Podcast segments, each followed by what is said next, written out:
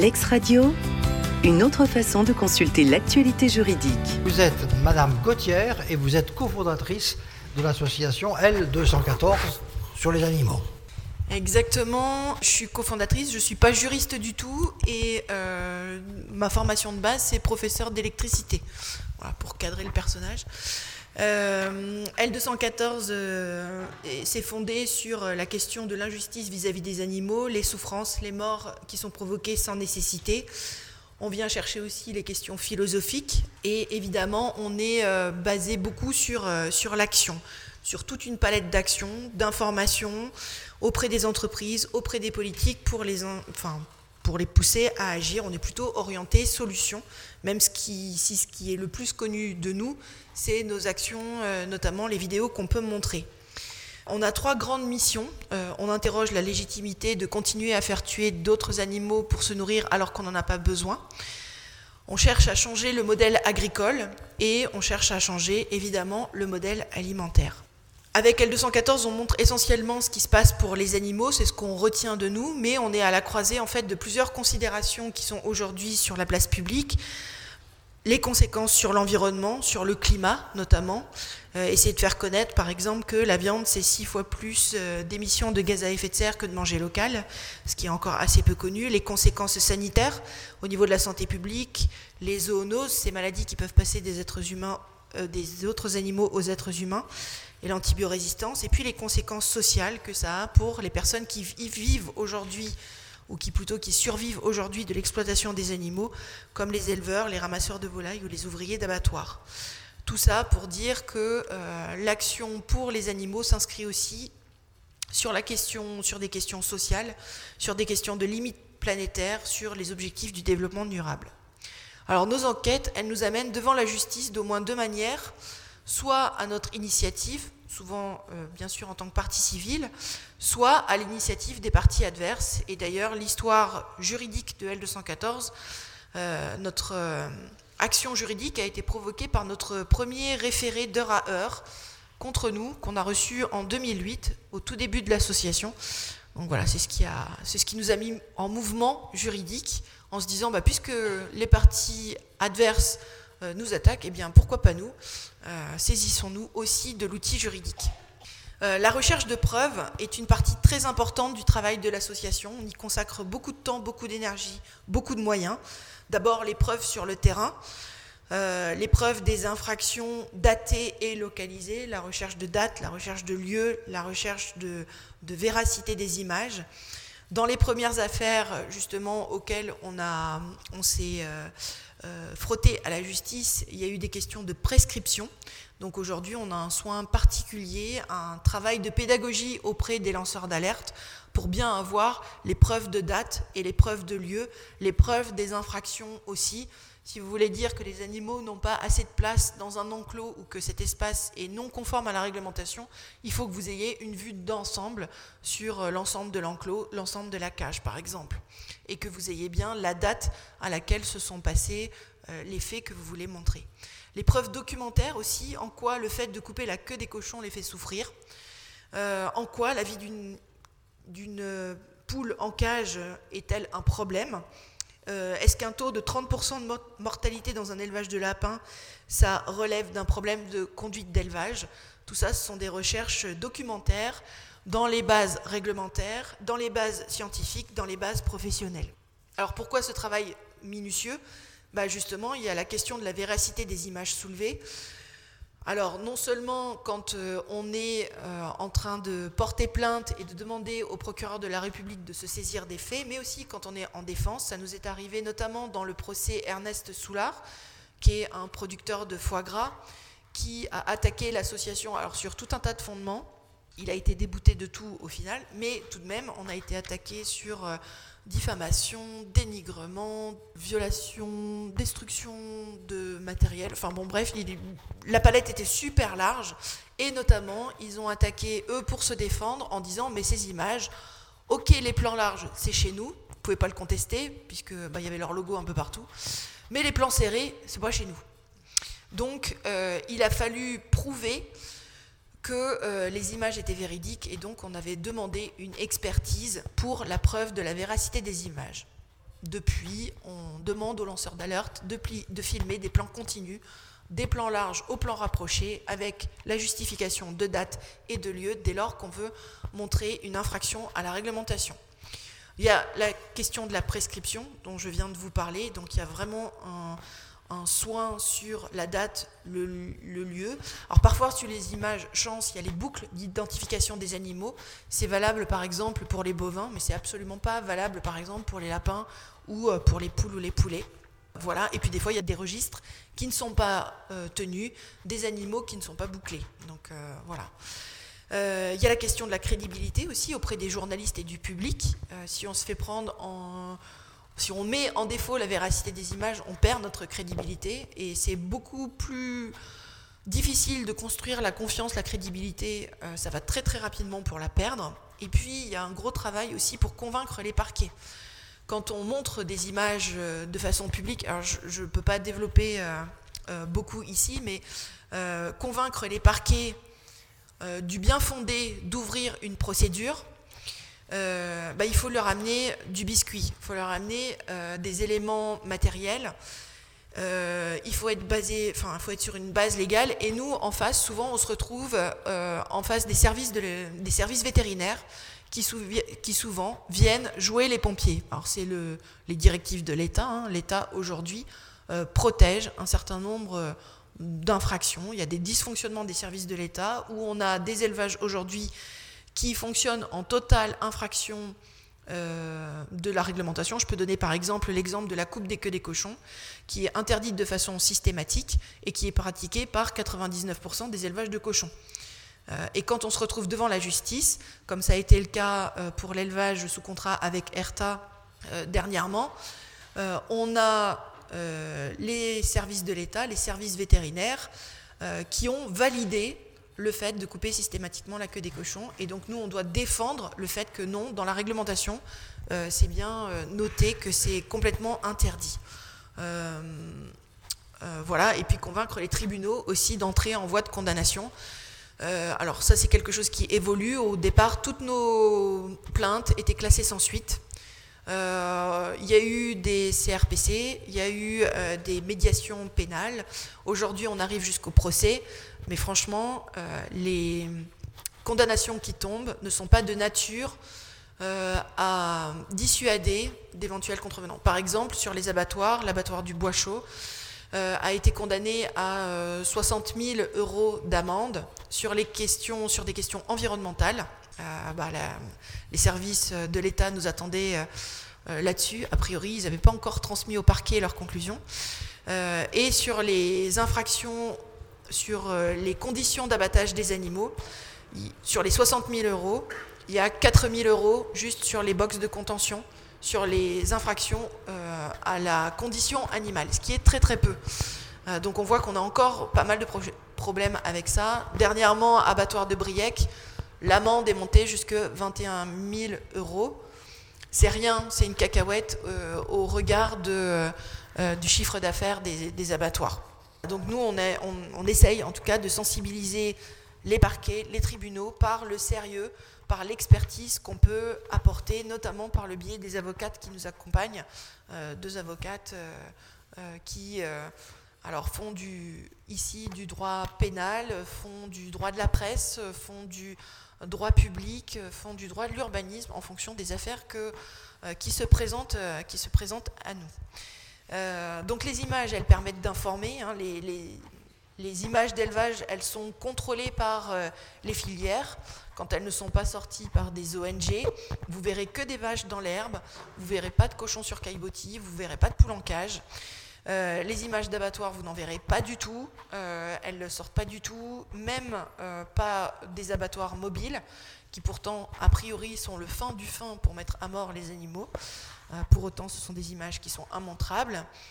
si on s'était contenté de descriptions, comme on le faisait au début avant la création d'L214, en fait, on nous répond que c'est pas ici, c'est aux États-Unis ou alors c'est dans les pays de l'Est, mais en France, on ne fait pas comme ça.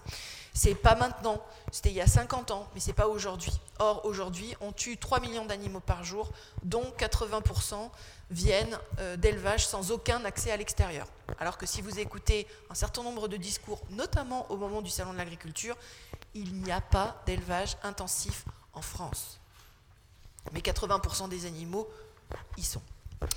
Euh, avec les images, elles ont un but évidemment vis-à-vis de la justice, mais aussi pour mettre les décideurs face à leurs responsabilités. Par exemple, s'il y a des infractions, évidemment, on va devant la justice.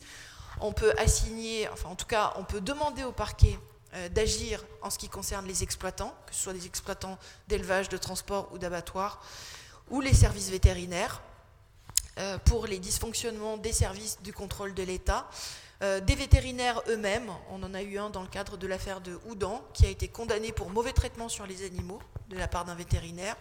On avait le pompon. Et puis, euh, on a aussi des actions pour, euh, alors là, plutôt dans le droit public, pour demander la, de casser des autorisations d'exploiter ou des autorisations de construire. Ça a été le cas euh, pour l'élevage des mille vaches, par exemple, où on était aux côtés de Picardie Nature, qui est une association de France Nature Environnement, de l'association de riverains Novicène ou de la Confédération Paysanne. On n'a pas réussi à empêcher la construction de l'élevage ni sa mise en route, mais on a réussi à le bloquer à 500 vaches, ce qui fait qu'il n'était plus rentable et il s'est arrêté. On va chercher aussi la responsabilité des entreprises sur des pratiques illégales, par exemple pour ERTA sur tromperie du consommateur. Par exemple, à Montléon-Lichard, pareil, sur tromperie du consommateur et sur des infractions euh, à la réglementation qui encadre les conditions d'abattage des animaux. C'est d'ailleurs sur tromperie du consommateur que l'amende a été la plus forte puisqu'on était sur un délit, alors que sur tout le reste, on était sur des contraventions. Euh, l'abattoir du Bois Chaud, je vous en ai parlé, avec les 60 000 euros d'amende, mais plutôt sur le droit de l'environnement. On peut aussi montrer des images sur des pratiques qui sont légales pour les faire reculer. C'est ce qu'on fait par exemple quand on montre des poules pondeuses en cage. Alors souvent il y a des infractions à la réglementation aussi, mais c'est surtout par rapport à cet aspect d'animaux qui sont maintenus en cage, où on va pouvoir s'adresser au supermarché. Pareil sur les élevages de poulets, par rapport à leurs conditions d'élevage. Et ça a des effets très clairs. Si 80% des poules pondeuses étaient en cage en 2008, l'action à la fois euh, de montrer les images, d'aller en justice, de s'adresser aux entreprises, fait que euh, ce chiffre a baissé à 30% aujourd'hui et continue de baisser. Ça a été le cas aussi pour les élevages de cochons. Par exemple, l'entreprise ENAF, dont on a montré euh, des images, s'est engagée un peu plus tard à des normes un peu plus élevées pour les élevages de cochons qui sont sous contrat avec elle. Il y a la responsabilité aussi des politiques. Là, on va faire l'évolution du droit, euh, par exemple sur la castration à vif des porcelets, sur le broyage des poussins, partiellement, euh, sur la fin de l'élimination des poussins. Et puis, on va pousser à interdire l'élevage intensif, donc ces élevages qui ne laissent aucun accès à l'extérieur aux animaux, ou sur la pêche industrielle qui, en plus, défonce euh, les fonds marins, en plus de faire des milliards de victimes, 1000 milliards d'animaux aquatiques sont pêchés chaque année.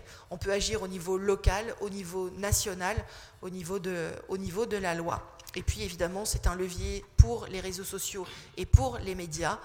Euh, il y a eu une question tout à l'heure qui a été posée sur euh, l'intérêt de décrocher des panneaux, des tableaux en fait, pour attirer l'attention des médias aujourd'hui, on a l'impression qu'il faut faire tout un tas de choses sur des choses qui devraient aller de soi, qui sont justement d'intérêt général.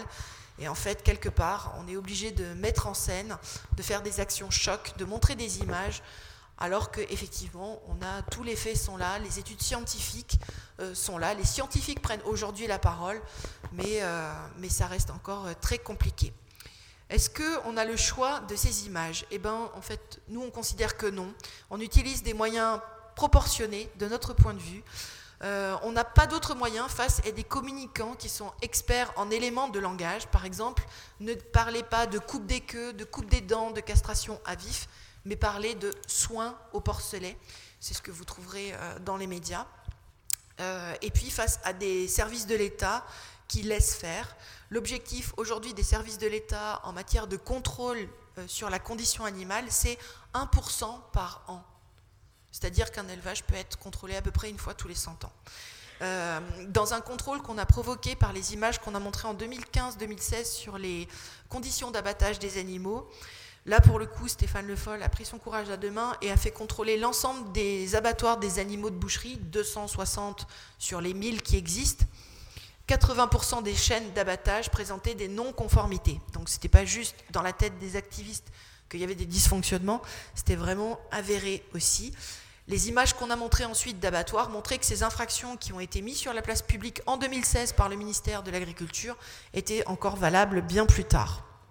Et puis, euh, on agit aussi face à des entreprises qui ne laissent rien filtrer. Anne Deloisy, qui est journaliste, a essayé de montrer ce qui se passait dans les abattoirs. En fait, elle a essuyé que des refus. Elle n'a pu entrer dans aucun abattoir. Elle était en train d'écrire un livre. Euh, et puis Jean-Paul Bigard, président de Bigard Socopachara, l'une des plus grosses entreprises de viande numéro 1 de la viande en France, a dit devant la commission d'enquête parlementaire qu'il n'avait aucun intérêt à laisser filtrer les images puisqu'il faut que les consommateurs ne fassent pas forcément le lien entre euh, les animaux et la viande. Et puis de toute façon, euh, les images d'abattage ne font pas vendre de la viande, bien au contraire. Euh, et puis, face à la justice, bien sûr, essayer d'obtenir des peines croissantes. On parlait d'équité de la justice. Les animaux sont des êtres doués de sensibilité. Ce qui leur arrive leur importe.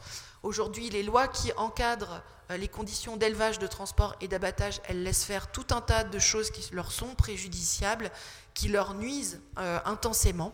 Donc euh, voilà, notre rôle d'alerte va aller sur des pratiques légales pour faire bouger le droit face à des pratiques cruelles, va aller sur des pratiques illégales pour ne pas les laisser perdurer. Alors ça peut être des cas particuliers, chez L214 ça nous intéresse moins, on va plutôt aller sur des cas qui sont systémiques de façon à faire respecter le droit à l'ensemble euh, des, euh, exploitants.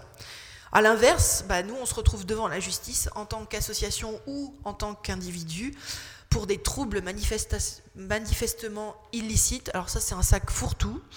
Euh, et c'est très souvent qu'on l'a, soit en référé, soit en référé d'heure à heure, pour violation de propriété privée, pour essayer d'échapper au formalisme du droit de la presse sur euh, la diffamation. Il y a une bataille juridique en cours, alors qui doit être, euh, qui est passionnante, euh, qui me passionne malgré le fait que je ne sois pas juriste, mais qui est très intéressante. on peut être poursuivi pour dénigrement, diffamation. Jusqu'ici, on a toujours été relaxé, acquitté. en violation de propriété privée, là pour le coup, une fois sur un flagrant délit, il y a eu condamnation d'individus. Sur la complicité d'atteinte à la à la vie privée. Plusieurs fois, des procédures ont été intentées, on a toujours été acquitté, on a refusé une CRPC, on a été condamné en première instance, on a été relaxé en appel. Et puis, euh, on a euh, ben, la preuve, les éléments de preuve de date et de lieu peuvent aussi se retourner contre nous, avec euh, ben, l'accusation d'intrusion, puisqu'on donne les dates et les lieux. Pour protéger les lanceurs d'alerte, on ne donne aucun élément, donc aucune preuve à décharge par rapport aux intrusions. Ceci dit, en face, euh, la partie adverse ne fait aucune preuve euh, d'intrusion. Mais c'est l'intime conviction du tribunal qui parfois euh, bah, fait que le juge note dans le, dans le délibéré qu'on est entré dans les lieux alors qu'il n'y a eu aucune preuve à mener. Dernièrement, on a été relaxé justement là-dessus. Euh, malgré euh, un juge convaincu de la culpabilité, on a été euh, relaxé avec une audience croisée où pour le coup, les exploitants et L214 et le directeur des enquêtes de L214 étaient assignés en justice. L'association pour utilisation, conservation, divulgation de documents ou d'enregistrements obtenus par atteinte à l'intimité de la vie privée, nullité d'y poursuite, ils auraient dû attaquer sur la loi de la presse. Et puis notre euh, directeur des enquêtes sur violation de domicile, atteinte à l'intimité de la vie privée. Le juge a considéré qu'il s'était introduit, sans, forcément de preuves, avec un bornage de son téléphone euh, portable aux alentours. Euh, mais que le sérieux que demandait justement d'apporter des preuves de culpabilité des exploitants nécessitait le fait que L214 vérifie avec minutie et donc se rende sur les lieux pour vérifier euh, la véracité des faits. voilà, mais il n'y avait pas voie de fait, pas de menace, pas une absence de manœuvre, donc on a été relaxé. et sur l'intimité de la vie privée, l'annulité des poursuites avec une absence de plainte on prend vraiment soin d'orienter vers les entités, pas les individus. On floute systématiquement les visages.